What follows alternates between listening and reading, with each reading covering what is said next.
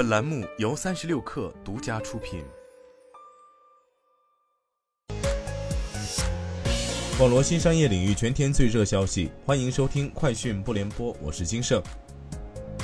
网易严选宣布，网易严选宠物品类升级更名为网易天成，在食材、科研、安全、功能四大方面完成全线升级，并将八月八号定为品牌日。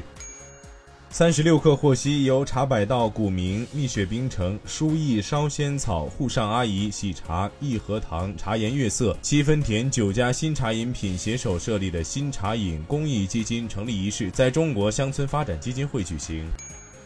有媒体报道称，未来和奔驰达成合作，前者或将向后者开放换电平台，开启新的盈利模式。对于这一消息，未来表示不实消息。阿里妈妈全新一站式营销投放系统万象台无界版正式发布。据介绍，该产品打通淘宝全渠道资源。合并多平台账户和资金，同时结合全域 AI 和大模型能力，为品牌商家在人群、货品和内容经营上带来全新的投放体验和经营思路。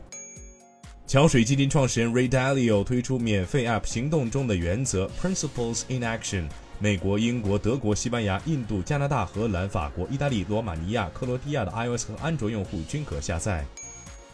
业界传出，苹果今年会在九月第三周发布新机，已有不少美国电信业者要求员工不要在九月十三号休假，显示九月十三号极有可能是苹果端出新机的日子。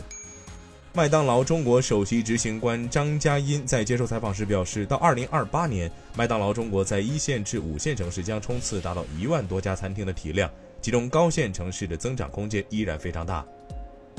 以上就是今天的全部内容，咱们明天见。